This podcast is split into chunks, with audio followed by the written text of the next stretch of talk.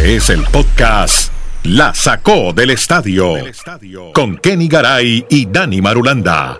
Presenta Andrés Nieto Molina.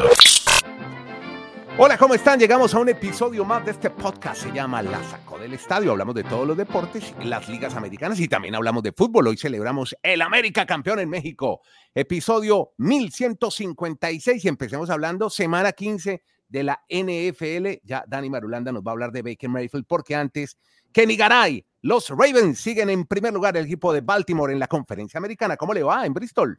¿Cómo le va, don Andrés? Un abrazo. Eh, un Hace abrazo. frío, ¿no? Con la capucha. No, el más, que, más que frío, y, Mm. y le presento excusas a mis compañeros, porque generalmente grabamos a una misma hora para que todos estemos en sintonía, pero eh, está lloviendo en el noreste como si fuera la última vez. Ha habido una cantidad de inundaciones impresionante. Llovió todo el fin de semana Mm, eh, y me puse caperucito dolfín Sí. eh, para ir al gimnasio. La salida fue, fue tétrica. Eh, esta semana, antes de contarle, me voy a poner todos los días. Saqué toda la ropa que tengo de los Dolphins, toda. Ah, bueno, bien. Están los calzoncillos.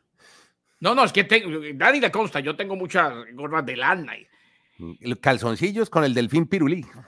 Eh, yo no sé quién es el delfín pirulí, no lo conozco. Mm. Eh, el hecho es que eh, el delfín que yo tengo no se llama pirulí. Bueno, hágale. el, el hecho, el hecho es que, ¿se acuerda que el viernes traje otro? Hoy me pongo este, toda la semana. nunca me pondré la, la camiseta de la América. Qué horror, qué pena. Me, ayer, ayer me pasó, señores, Sí. lo que usted que hablaba de, de anoche, de, y más adelante hablamos de la América y demás. Eh, anoche me puse, me quise dormir temprano porque vi mucho fútbol americano todo el día y estuvimos relatando Bundesliga.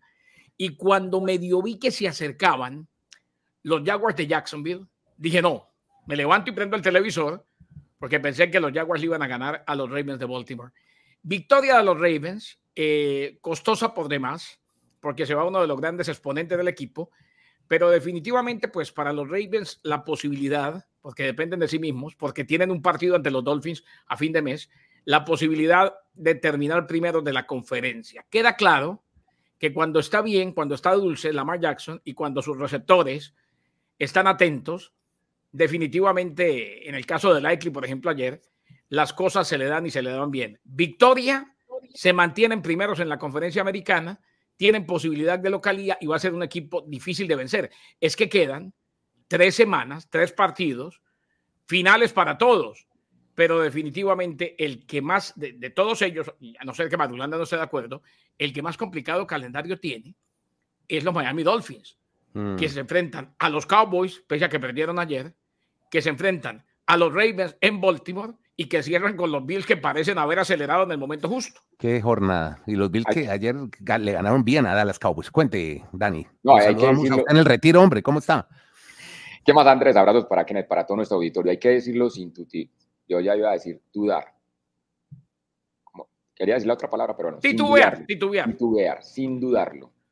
El calendario más difícil de los 32 equipos, las tres fechas que faltan es el de los Dolphins. Claro. Así de sencillo. Ah, de los 32. Ah, eso sí Claro. ya. Buen dato. Es el- Muy buen es el dato. más difícil de todos. Pero dicho eso, yo no sé si eh, mientras grabamos el podcast o, el- o en el próximo episodio se van a reunir la NFL y tendrían que decirlo. El juego de la noche del 31 de diciembre debe de ser Miami Dolphins, Baltimore Ravens. Mm, Porque ese partido es el que estaría definiendo quién podría ser el número uno de la conferencia, cómo está la situación. Recordando que eso hay que darlo con 12 días de anticipación y por eso ya estamos en esa límite de fechas si se va a hacer un cambio. Para usted quería el 31 de diciembre a las 11 y media de la noche viendo a los Dolphins. No, feliz. Yo estaría feliz. No, nada. Entonces, que no Feliz. cuente con usted para el año nuevo, para el Happy New Year. No, no, no, yo estoy. que yo no le compren uvas. No, yo, yo, me, me compré uvas, lentejas, inclusive yo tengo los calzoncillos amarillos esos grandotes, pero eh, viendo fútbol americano y celebrando, es que se pueden hacer las dos. Eh, Eh, eso sí, muy dura la victoria, muy costosa por la lesión de Keaton Mitchell para los Ravens de Baltimore. Eh, se viene, se viene un, un diciembre, nieto. mm, con No, todo. No, no, no, nieto. Es más, yo ya, yo ya estoy sintiéndome como, como dice el bolillo y Madulanda, El se lo contó al mundo, tensionadito bacano. Ahí está. Tenemos las tres semanas más grandiosas que tiene la NFL, Navidad, Año Nuevo y la primera semana del mes de enero. Y uno de los que tuvo una gran actuación fue fue el señor Baker Mayfield, un jugador que ha sido, pues siempre sacado como por la puerta de atrás, sobre todo en el tema de Cleveland, que vendía, eh, estaba muy bien rodeado de, del tema del mercadeo, pero que nunca, pues, mostraba ser un quarterback franquicia. Pues este fin de semana fue jugar Lambo Field con una actuación histórica. Un juego realmente perfecto en los análisis que se hacen para las estadísticas de un quarterback. Ha sido la mejor actuación de un quarterback jugando de visitante en el estadio de los Green Bay Packers, en el Lambeau Field, en ese mítico estadio. Y por eso Tampa lo queremos hoy destacar, porque ahora los bucaneros dependen de ellos mismos. Ya Tampa tiene al mando su división para que en esos tres juegos pues puedan mantener el primer lugar de la división con un Baker Mayfield, reiteramos, que jugó a la perfección, sorprendiendo a muchos, porque siempre ha sido muy criticado, pero tuvo una gran actuación este fin de semana. Ya superó entonces el, eh, el exorcismo que había con la figura Tom Brady superado. Exactamente, exactamente. Estar ahí llenando sus zapatos, imagínese usted.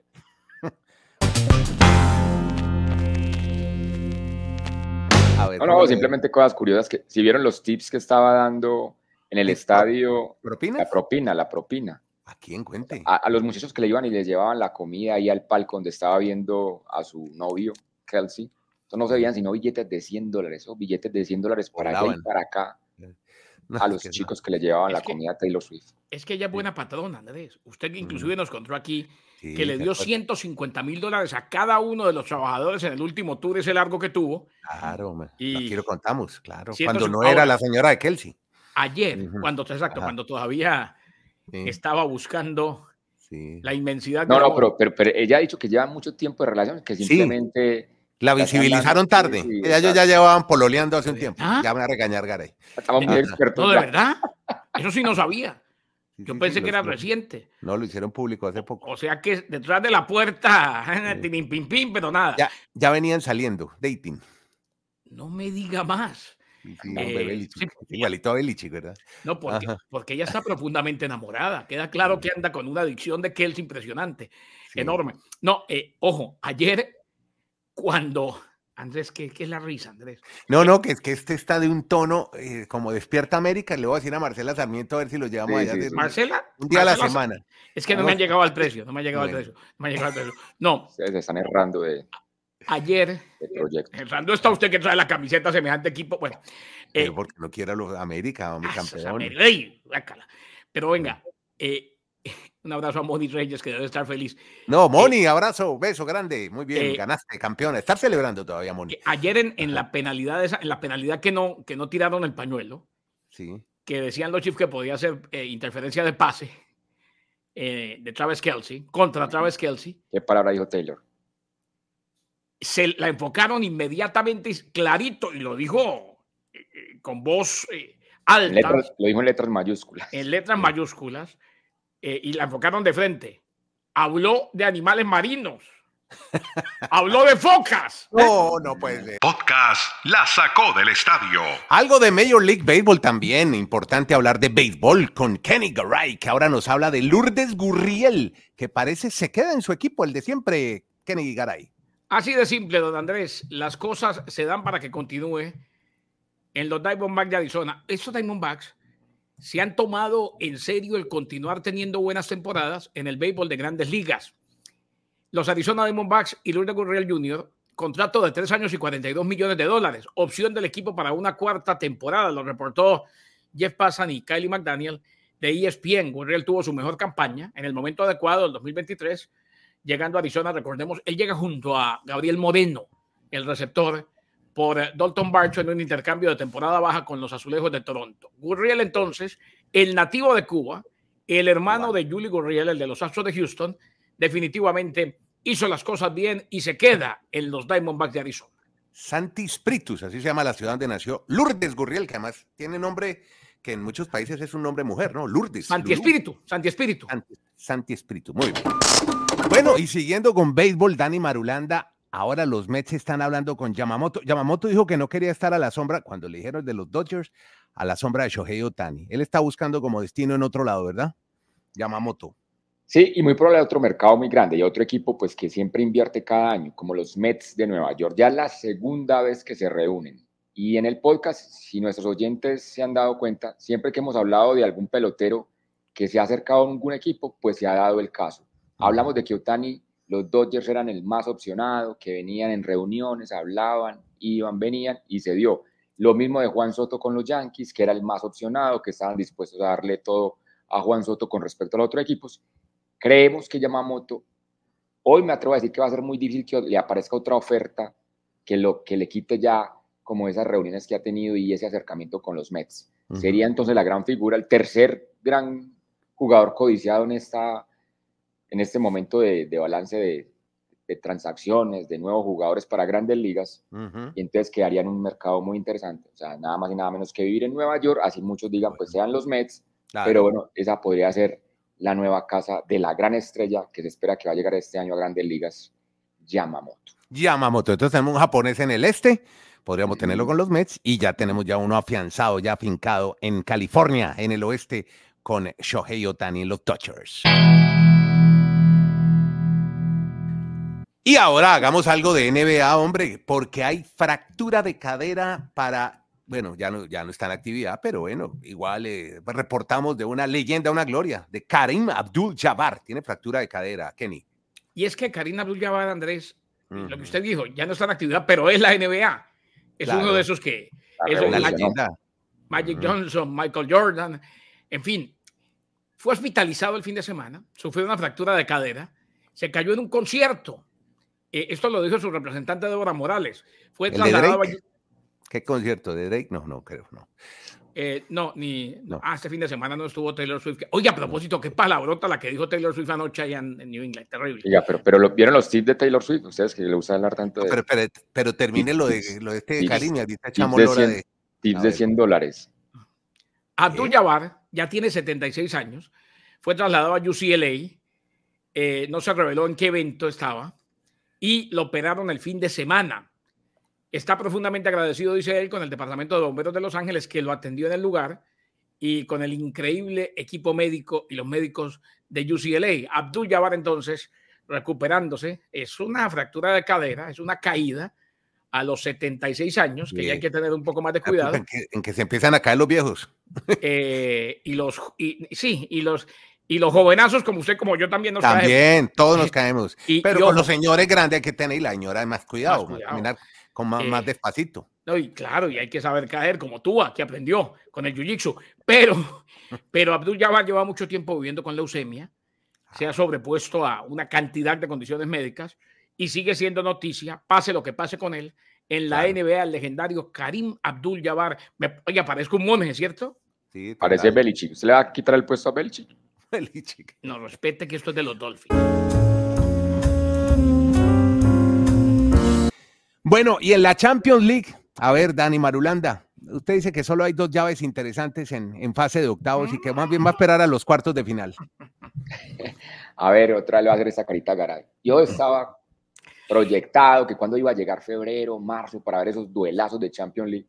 Y veo que en ese sorteo de hoy, pues, podría sacar aparte el duelo entre el Inter y el Atlético de Madrid, es un gran duelo. Y después, si me apresura un poquito, Napoli y Barcelona.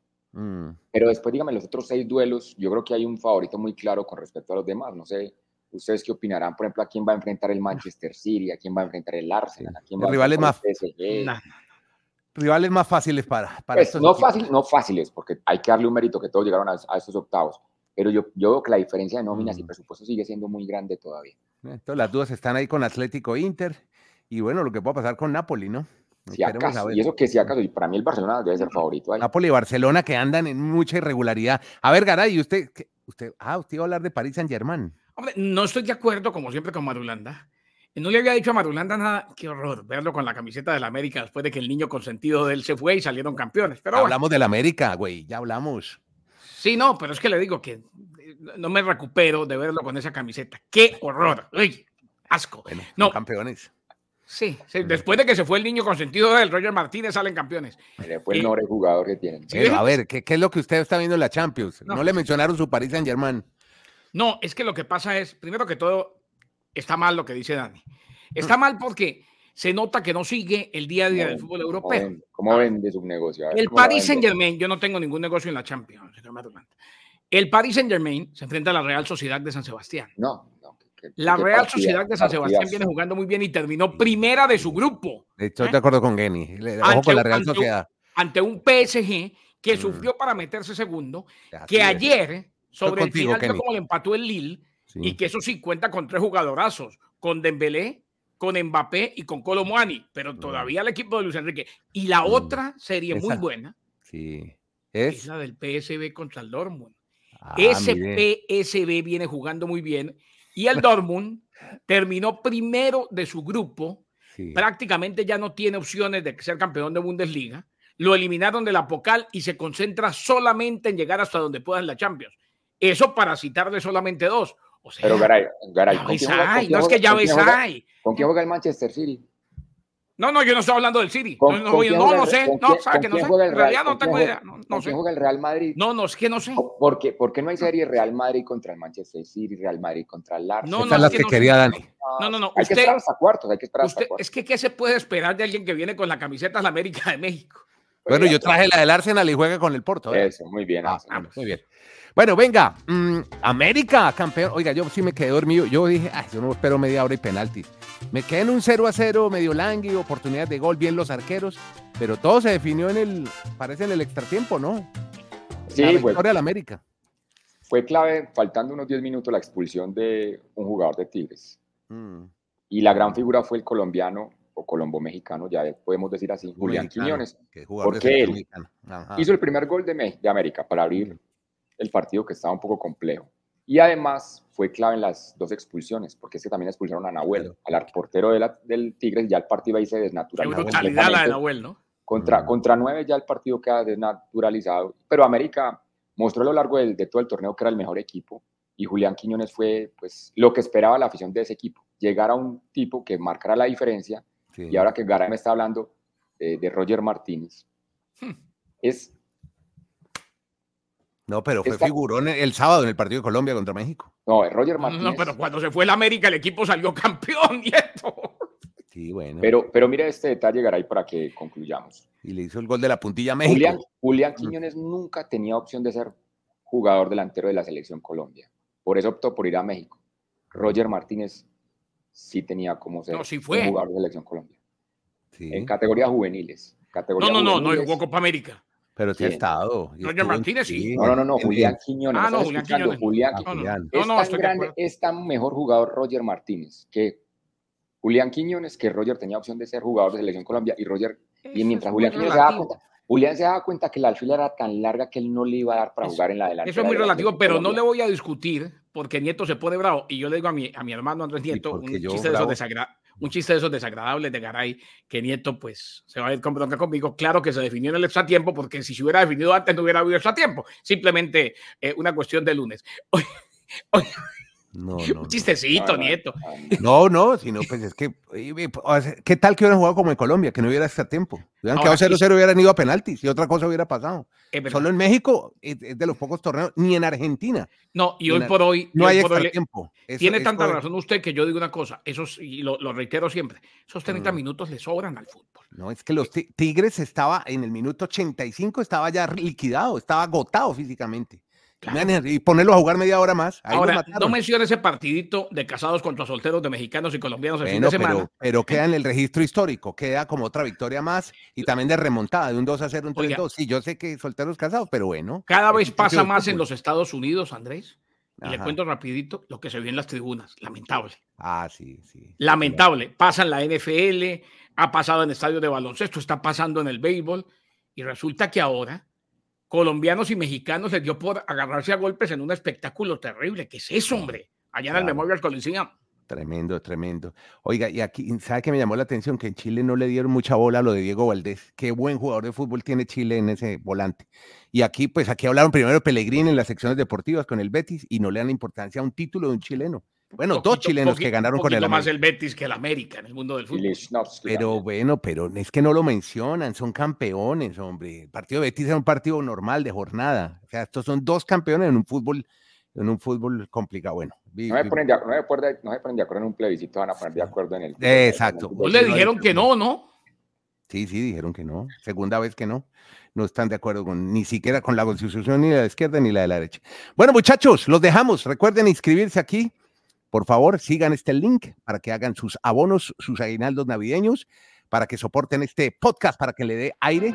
Muchas gracias a todos con Dani Marulanda en el retiro, Kenny en Bristol, Nieto Molina de Santiago de Chile. Estuvimos en esto que se llama Podcast La Sacó del Estadio.